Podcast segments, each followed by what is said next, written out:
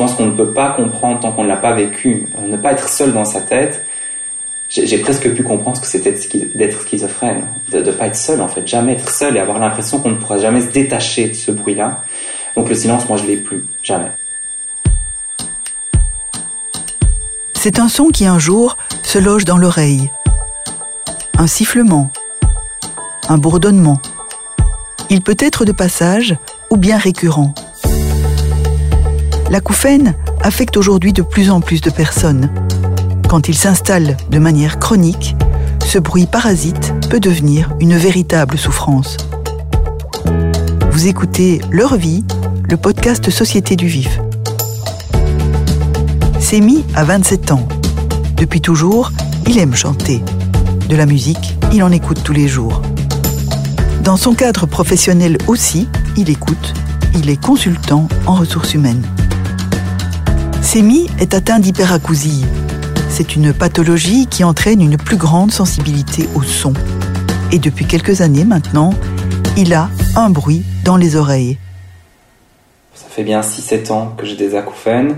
Je me suis pas rendu compte tout de suite que j'avais des acouphènes, c'est venu petit à petit. C'est donc dû à, plus de sensibilité quand j'allais dans des concerts ou quand il y avait trop de bruit, j'avais vite les oreilles qui bourdonnaient, j'avais euh, j'avais vite des bips dans les oreilles. Donc ça, je savais que j'étais plus sensible à ce niveau-là. Mais je me suis rendu compte que j'avais des acouphènes plutôt quand j'allais dormir, où là, c'était plus le silence. Au bout d'un moment, je me suis rendu compte qu'il n'y avait plus de silence. C'était tout le temps des sons, des, des bips, des bruits.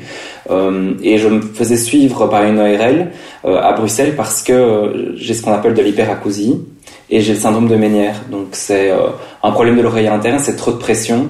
Euh, dans mon cas, je me suis rendu compte que j'avais des acouphènes parce que j'entendais trop fort et ça, ça provoque des, acouphènes. Il y a eu vraiment un paroxysme au mois d'août où là, je pouvais même plus dormir. Ça m'était jamais arrivé. J'entendais quelque chose, mais les bruits ambiants couvrent mes acouphènes. Moi, c'est uniquement dans le silence. Donc le silence, moi, je l'ai plus, jamais. La manière dont euh, mes acouphènes ont impacté la musique est assez importante parce que euh, quand je chante, les chanteurs pourront comprendre, je ne peux plus monter aussi haut parce que ça, ça pète dans mes oreilles concrètement. Euh, au-delà de ça, j'ai pas de plaisir. Euh, j'adore les concerts, j'adore euh, la foule, mais je suis très très vite embêté par le bruit et j'ai très peur surtout parce que je sais les conséquences sur mes oreilles. Donc les concerts, c'est avec des boules qui est d'office et n'y a rien à faire. C'est pas la même ambiance. On peut dire ce qu'on veut. Je, je, descends de 11 décibels. Le son très bien, mais j'ai pas les basses, j'ai pas.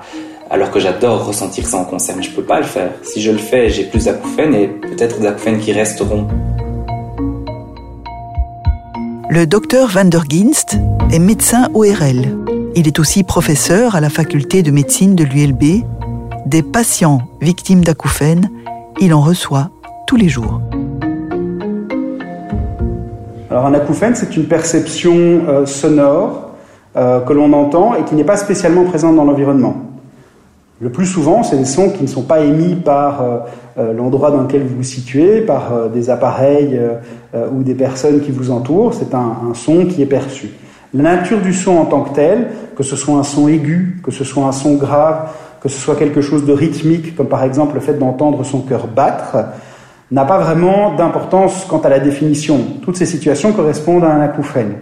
Par contre, si vous entendez effectivement un bruit qui est mis dans l'environnement, Là, il ne s'agit plus d'un acouphène. Si vous entendez le bruit d'un appareil ménager, si vous entendez euh, le bruit euh, de, câbles haute tension, vous entendez un bruit, ça n'est plus un acouphène. Ces bruits peuvent être particulièrement gênants, mais ils sont émis par une source extérieure identifiable, ça n'est plus un acouphène.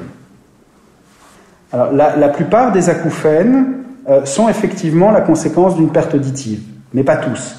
Donc la plupart du temps, ce qu'on a en fait comme, euh, comme situation, c'est quelqu'un qui a une perte auditive le plus souvent liée soit par exemple à un traumatisme sonore, soit liée à une perte auditive progressive comme celle qui peut apparaître avec les années, hein, ce qu'on appelle de la presbyacousie, qui est une forme de surdité qui se développe avec l'âge.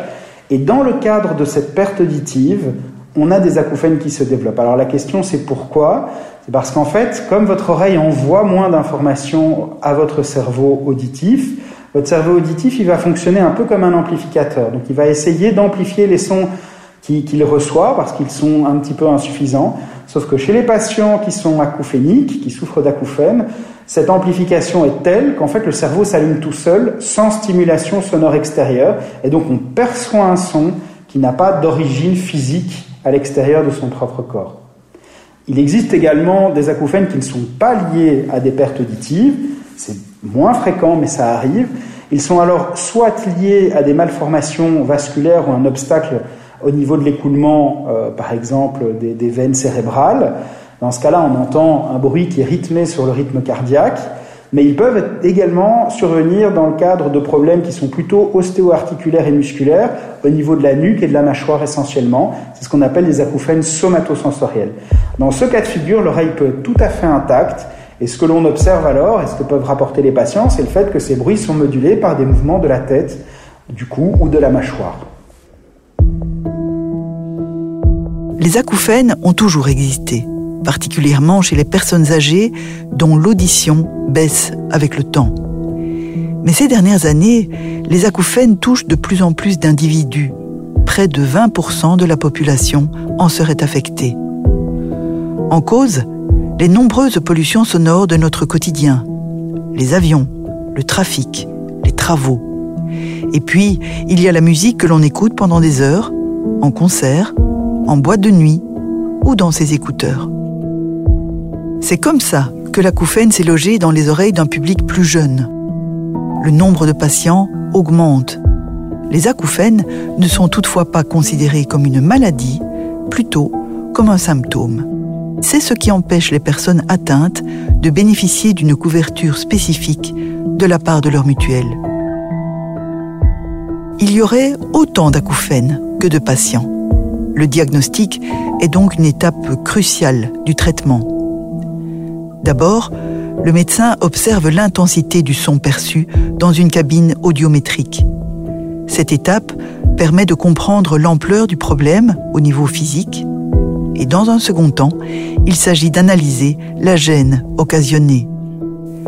Le médecin évalue l'impact de l'acouphène sur la vie quotidienne du patient à l'aide d'une échelle symptomatique. Il cherche par exemple à établir si la compréhension est difficile, s'il y a une irritabilité ou si cela entraîne des troubles du sommeil. Comprendre les acouphènes, c'est avant tout comprendre le mal-être qu'ils engendrent. On estime que 3% de la population a des acouphènes incommodants qui les limitent dans certaines activités quotidiennes ou professionnelles. Alors évidemment, une des premières plaintes euh, dont, souffrent les patients, c'est le fait d'avoir des difficultés de sommeil, parce que souvent, mais pas tout le temps, les acouphènes sont plus perceptibles dans le silence. Ils sont également augmentés par la fatigue, ce qui fait que généralement, le moment d'aller au lit, en fin de journée, où on est fatigué, où il fait calme, est souvent le moment où on les entend le plus en fonction de leur intensité perçue, ils peuvent même altérer des activités quotidiennes comme la lecture, voire même euh, des, échanges avec des collègues ou euh, avec, euh, avec des proches, parce qu'ils sont parfois tellement intenses que même la communication en est altérée. Il ne faut pas oublier que l'intensité perçue du son n'a pas vraiment de relation avec la gêne qu'il occasionne. ça peut sembler un peu contre-intuitif, mais il y a des gens qui vont être extrêmement gênés avec un bruit extrêmement faible, et d'autres qui tolèrent assez bien un bruit qui subjectivement est plus fort j'ai commencé à, me faire suivre, pas à cause de mes acouphènes, mais parce que euh, j'avais le syndrome de Ménière. Mais elles ne m'en parlaient pas. Et maintenant, en y réfléchissant, je me demande si elle n'a pas fait exprès de ne pas me parler des acouphènes tant que moi, j'en parlais pas. Si on prend conscience de quelque chose, on arrive difficilement à s'en détacher pour n'importe quoi. Si on, se rend compte qu'on qu'on s'est ouvert la peau, jusque là, on n'a rien, on sentait rien, et puis là, subitement, on se rend compte qu'on a, une gratte et que ça fait mal, donc c'est pareil pour les acouphènes. Et donc c'est à partir de ce moment-là que euh, j'ai commencé à prendre plus soin de mes oreilles et donc du coup j'ai commencé à prendre conscience aussi que j'avais des acouphènes. J'en ai parlé et puis là bon voilà, elle elle a jamais réellement mis le mot dessus. Elle me l'a dit pour finir, ben oui, ben oui. Je pense qu'elle savait que j'avais des acouphènes, mais tant que je ne m'en plaignais pas, elle, ne me disait pas. Moi c'est un, un, bip aigu qui ferait euh, tout le temps dans les oreilles.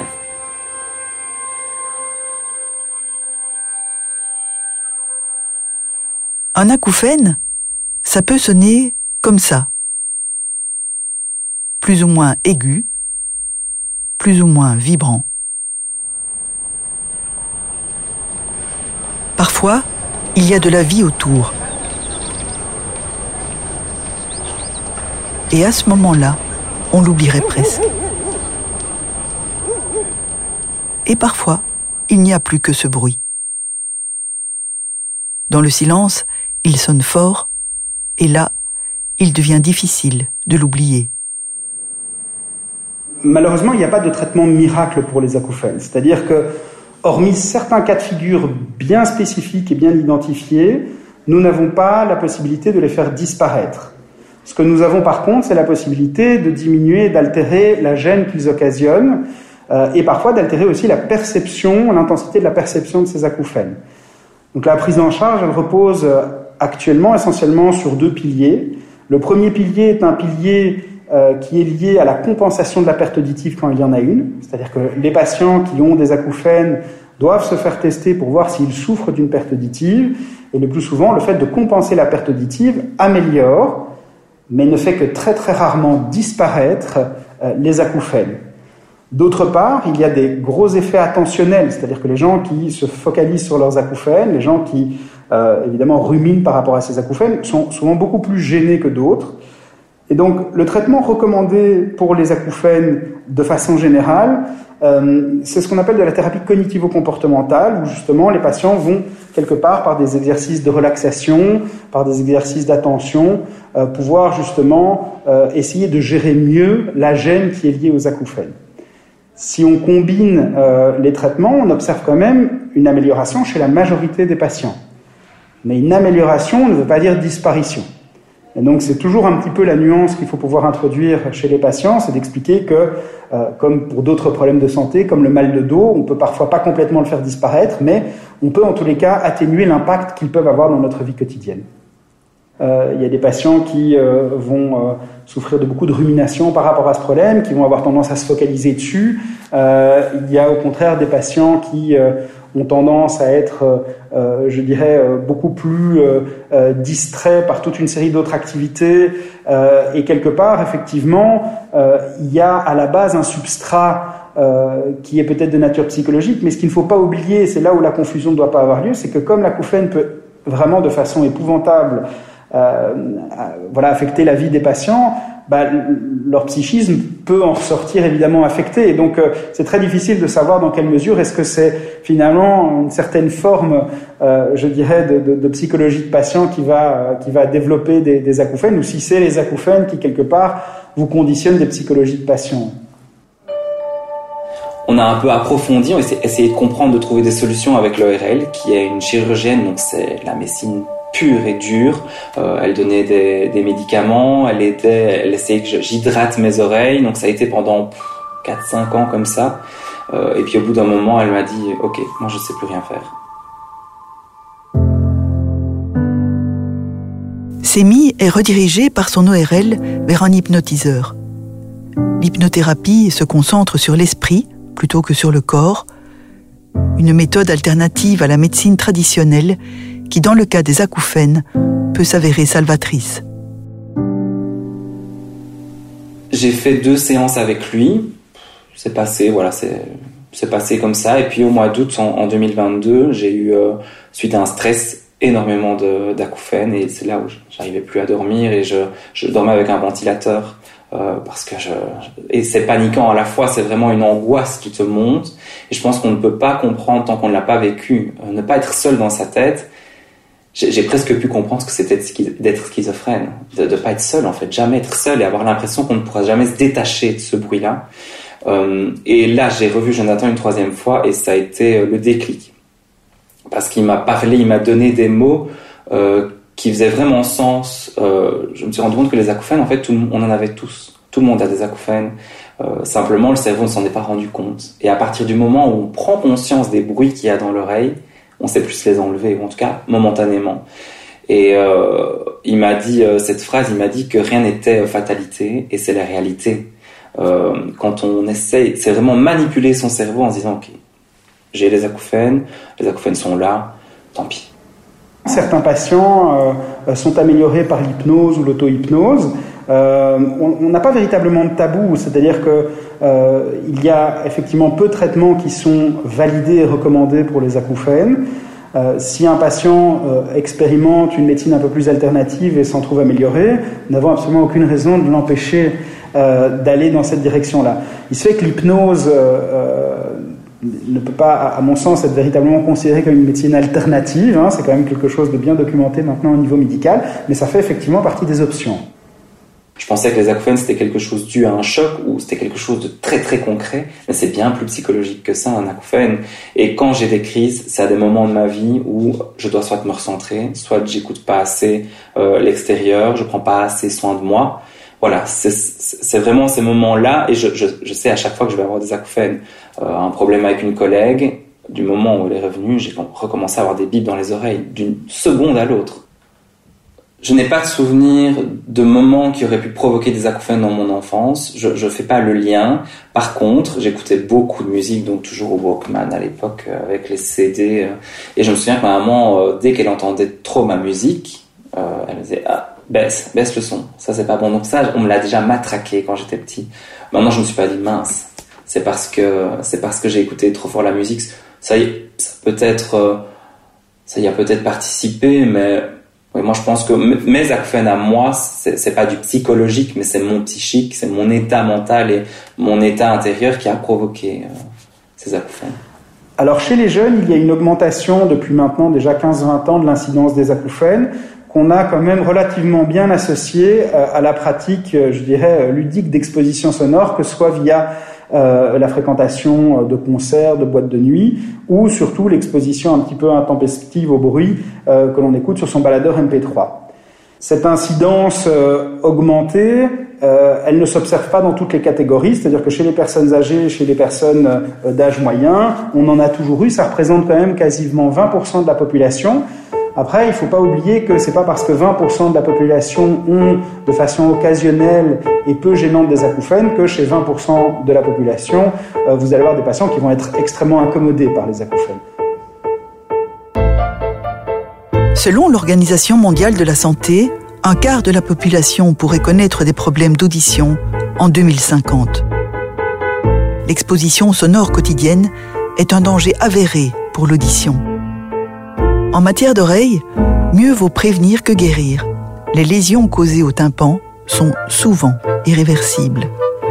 Alors même lorsqu'il disparaît, un acouphène doit être perçu comme un signal d'alarme. Depuis quelques années, les pouvoirs publics tentent de mieux réguler les décibels ambiants. Par exemple, il est interdit aux établissements de Bruxelles-Capitale de dépasser les 85 décibels.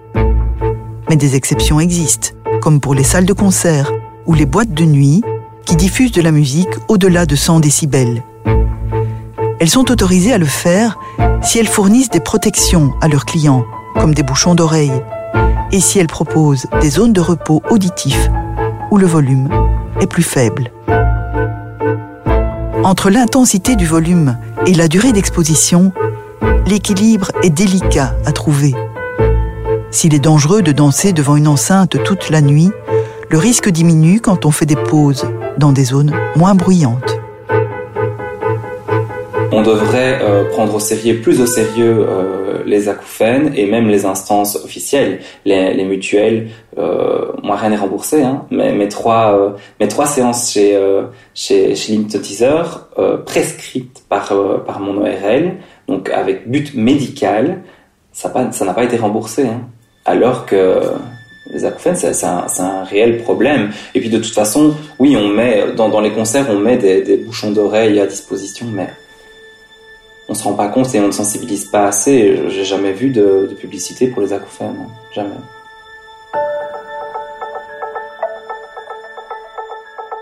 Impossible au quotidien de se protéger complètement des bruits déplaisants.